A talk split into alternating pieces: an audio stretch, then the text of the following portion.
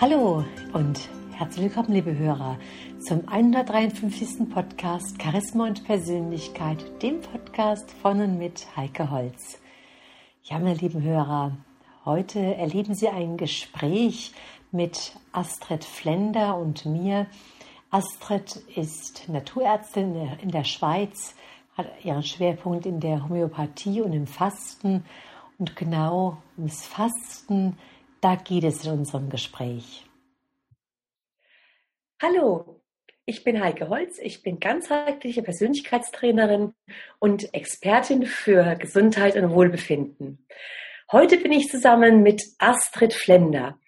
Astrid ist Naturärztin und Expertin für Homöopathie und Fasten. Fastenbegleiterin, Fastenberaterin und genau darum geht es heute in unserem Gespräch, ums Fasten. Hallo Astrid. Hallo Heike, ich freue mich, heute in dem Gespräch dein Gast zu sein und ähm, ja, bin gespannt auf das, was du mir über das Fasten und deine Fastenerfahrungen, auch selber als Fastenexpertin, ähm, den Erfahrungen mit deinen Fastenteilnehmenden ähm, zu berichten hast und worüber wir uns austauschen werden. Ja, Astrid, du bietest ja schon sehr lange in deiner Praxis. Du bist in der Schweiz, du hast deine Praxis in der Schweiz. Auch wenn man es dir am Dialekt nicht anmerkt, denn du kommst ja aus dem Norden von Deutschland ursprünglich. Genau. Ähm, ja, du hast ja schon auch eine sehr große ähm, Fastenerfahrung. Wir beide haben unsere Ausbildung über das Fasten bei Dr. Rüdiger Dahlke gemacht. Und wie bist du eigentlich dazu gekommen? Ach, ganz ursprünglich bin ich ähm, schon vor ach, ganz, ganz vielen Jahren, das sind sicherlich schon 20 Jahre, dazu gekommen. Hm, damals war ich als Physiotherapeutin tätig und war sehr interessiert an allen Vorgängen des Körpers und im Körper und äh, bin, also eben damals als wirklich noch ganz junge Frau, ähm, über eine Fastenbroschüre gestolpert quasi und dachte, ach, das probiere ich mal aus. Ich habe da mal ganz viel so ausprobiert. Und ähm, das war so eine Holundersaften äh, Holundersaft-Fastenkur. Und ähm, habe das ausprobiert und fand das eigentlich ganz ähm, leicht, gängig so und habe mich gut dabei gefühlt und hm, habe das dann in unregelmäßigen Abständen wiederholt und bin nachher aber selber ähm, durch meine Ausbildung in integraler Medizin bei Rüdiger Dahlke, den du schon angesprochen hast, ähm, äh, zum Heilfasten, zum Heilfasten mit Tees gekommen und habe mich entschieden, eben auch noch diese Ausbildung zu machen, weil sie wunderbar in mein Praxisangebot passt, sich mit der Homöopathie verbinden und kombinieren lässt. Und ähm, ja, weil ich dann die Erfahrung gemacht habe, dass dies einfach ähm, irrsinnig gut tut und ähm, den Körper so wahnsinnig entlastet, noch viel mehr als diese Experimente mit dem Holunder. Viele Klienten von mir oder auch einfach Menschen, mit denen ich über das Fasten rede, die das noch nie gemacht haben, die haben erstmal so eine Hemmschwelle. Die sagen dann, oh je, verhungere ich da nicht, verkraftet das der Körper? Kann man das denn so einfach, einfach mal nichts zu essen? Ja, welche Erfahrung hast du damit gemacht? Wie war das für dich gewesen, als du das erste Mal sozusagen in diesen Prozess eingestiegen bist? Ja nichts zu essen und sich nur von Tees und vielleicht noch von einem Smoothie und einer warmen Suppe ohne Salz zu ernähren? Ähm, ich fand das eigentlich primär aufregend, weil, wie ich schon gesagt habe, ich habe gerne immer Dinge ausprobiert und experimentiert. Ich habe da eigentlich nicht solche Berührungsängste, also ich persönlich.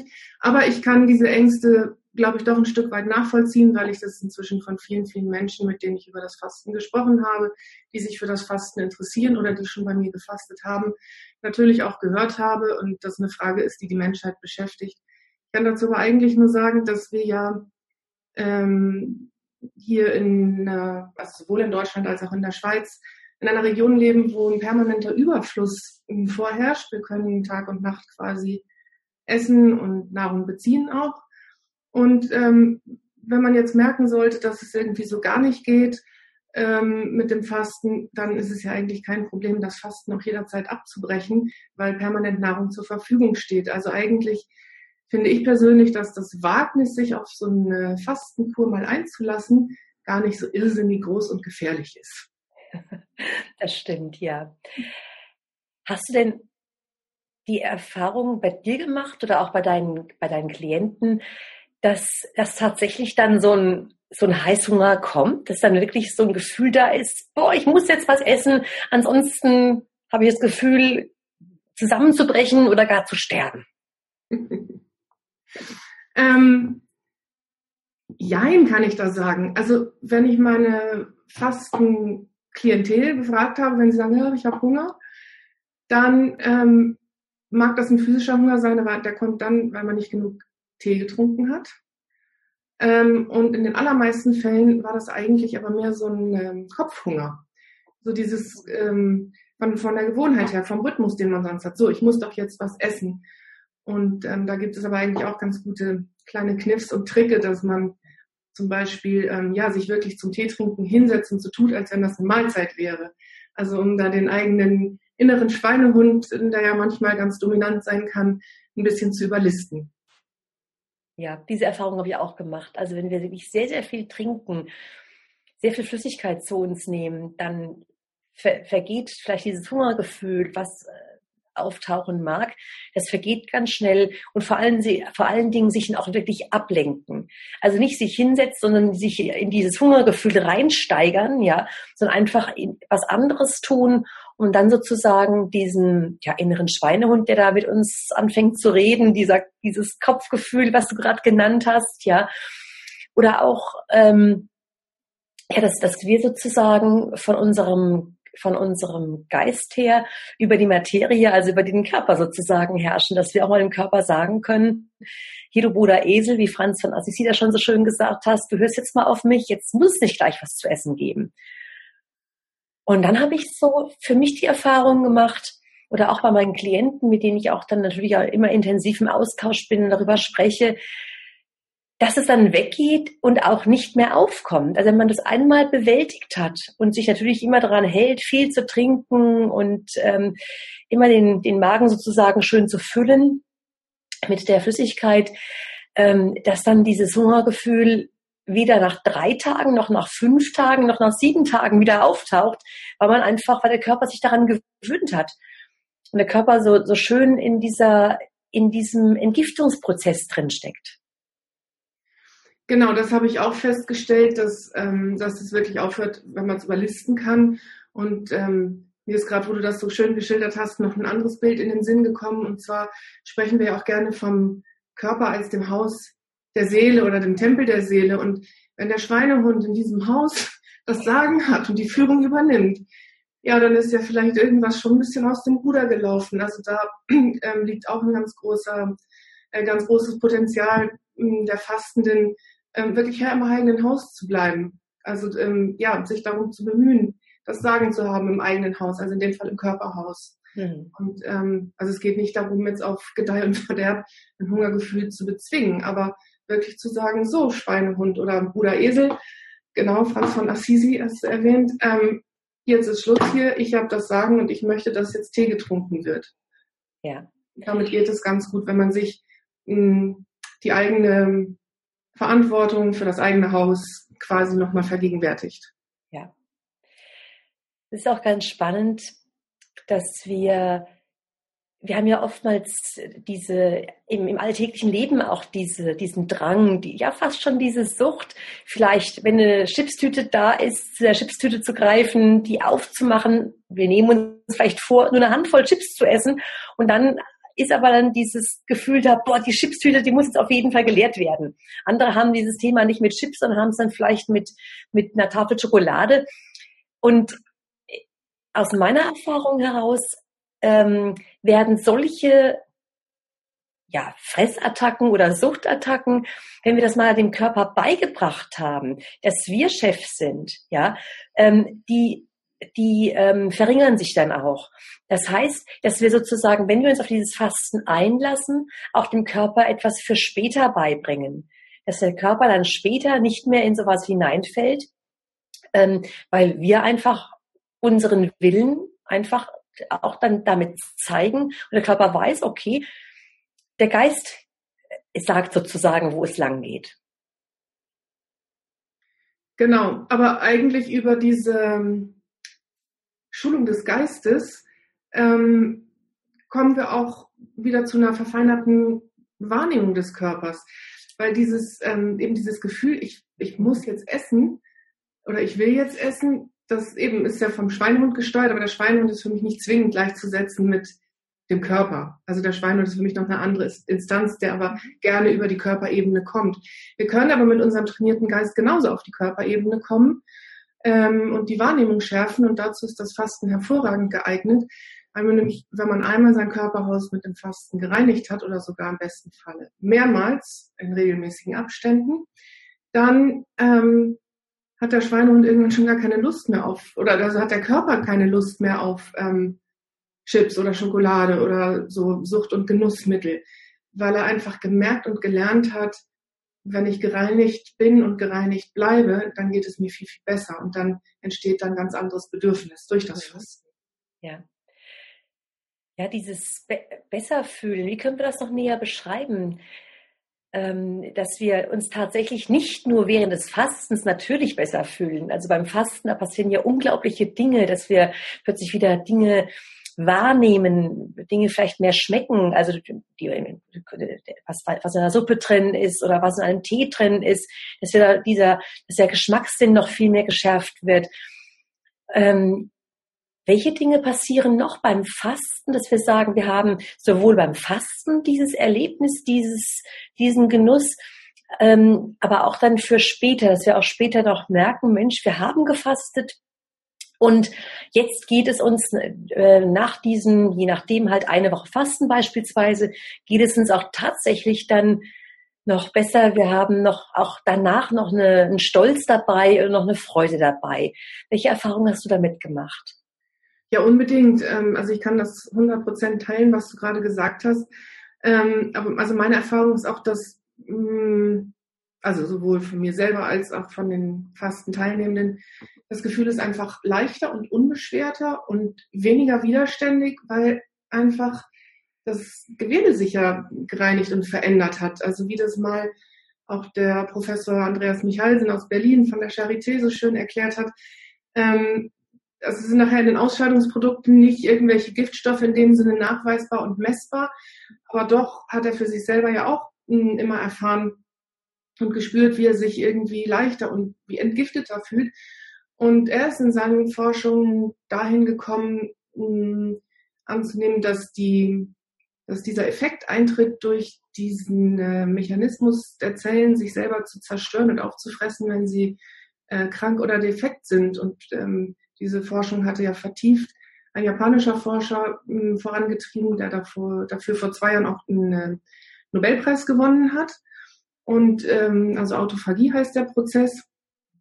Und ähm, der wird im Wesentlichen dafür verantwortlich gemacht, derzeit auch in der Fastenforschung, dass eben dieses äh, gereinigte, entlastete, entgiftete, entschlackte Gefühl in uns zustande kommt. Und ähm, ja, wir wissen ja, dass immer alles auch eine Wechselwirkung hat, also Körper, Geist und Psyche, Seele. Ähm, und wenn ich mich auf der einen Ebene entlastet, erleichtert, entschlackt und entgiftet fühle, dann hat das Einfluss auch auf alle anderen Ebenen. Und ähm, das macht, glaube ich, eine Riesenwirkung nachher im Ganzen aus. Ja. Ja, sind schon wunderbare Erfahrungen, die, die man mit Fasten machen kann. Und Fasten ist ja tatsächlich gar nichts Neues. Also es wird ja momentan gerade durch Professor Michalsen und äh, ja diesen ganzen Forschungen, die ja auch sogar ähm, bei Krebs eingesetzt werden, ähm, wird das sehr, kommt das sehr, sehr groß raus und wird sehr publik gemacht. Aber das Fasten gibt es ja schon seit Ewigkeiten. Alle Religionen haben ja was mit Fasten zu tun. Da gibt es offizielle Fastenzeiten. Und das haben wir ja nur im Laufe der letzten Jahrzehnte einfach, ja, einfach vergessen oder nicht mehr umsetzen wollen, weil vielleicht auch die Religion an sich ein Stück weit äh, zurückgetreten ist. Aber letztendlich tut es jedem Körper gut, sich, sich damit zu beschäftigen. Zumal wir auch, du hast vorhin gesagt gehabt, wir haben ja eigentlich immer alles zur Verfügung. Aber wenn man die letzten, also das haben wir in unserer Generation, haben immer alles zur Verfügung. Also seit, man kann sagen, dem, dem Mitte der, Mitte des letzten Jahrhunderts, haben wir meistens immer alles zur Verfügung. Aber davor, in den ganzen Jahrhunderten, Jahrtausende, Jahrtausende davor, gab es immer Zeiten, ja. Nachkriegszeit, Kriegszeit und davor zurückgehend, wo die Menschen unfreiwillig auch mal fasten mussten. Also teilweise freiwillig, weil es eben von der Religion sozusagen angeordnet war, oder eben unfreiwillig, ähm, weil einfach nichts da war. Und es hat bis zu einem gewissen Grad natürlich den Menschen auch sehr gut getan. Und wir kennen das gar nicht mehr. Und deswegen bäumen wir uns da so auf. Ähm, oder manche, mit denen ich rede, bäumen sich dann so auf und sagen, oh je, das muss doch schädlich sein, das kann doch nicht funktionieren und ähm, haben so, ein bisschen Angst, Hemmungen, sich darauf einzulassen. Astrid, steht bei dir jetzt demnächst ein Fasten an? Wann, wann machst du das nächste Fasten? Ja, ich mache die nächste Fastenwoche Ende Februar. Das steht schon, also für mich selber.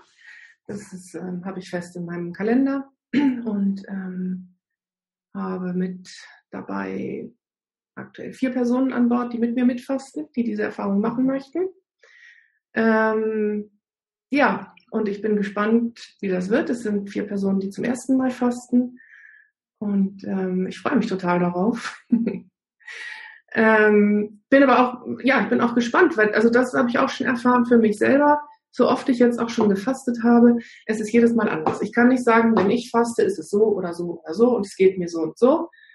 Es ist, also ich glaube, ich habe inzwischen schon alles erlebt beim Fasten, was man so erleben kann, aber vielleicht täusche ich mich und es kommen immer noch neue Facetten zum Vorschein. Ich lasse mich überraschen. Wie schaut es bei dir aus, Heike? Ja, ich faste auch. Ich faste in der dritten Märzwoche. Und danach werde ich auch mal eine Woche im Mai mit meinen Klienten ein Fastenwandern unternehmen dass praktisch, ähm, ja, viele denken ja, oh je, ich faste, am besten liege ich mich ins, ins Bett und mache nichts mehr, denn ich faste ja. Aber Fasten ist nicht krank sein. Wir können tatsächlich, wie du arbeitest, indem du ja auch deine Klienten betreust, für sie da bist. Ja, ich kenne andere Menschen, die auch schon seit ganz, ganz langen Zeiten fasten. Ich kenne da auch sogar Ärzte, die ganz normal ihre Praxis weiterführen, ihre Patienten betreuen und ähm, selbst von sich sagen, dass sie da von einer ganz besonderen Wachheit sind, weil sie eben nicht mit, mit so zugestopft sind. Und ähm, ja, ich gehe mit meinen Klienten tatsächlich wandern.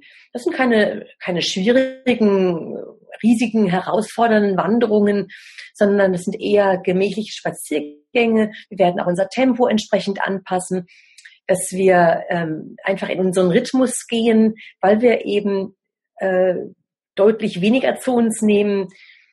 Smoothies und, und ähm, Gemüsesuppen, beziehungsweise eben natürlich auch ganz viel Tee.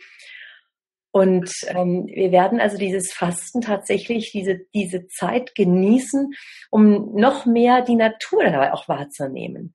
Weil wir werden ja sensibler, hast du ja vorhin auch schon gesagt, wir werden wesentlich sensibler, wesentlich feinfühliger und können uns doch viel, viel mehr mit der Natur verbinden. Und das ist natürlich eine ganz, ganz wunderbare Sache. Ja, du bist auch in einer ganz schönen Region dafür. Fast so schön wie hier bei mir in der Schweiz.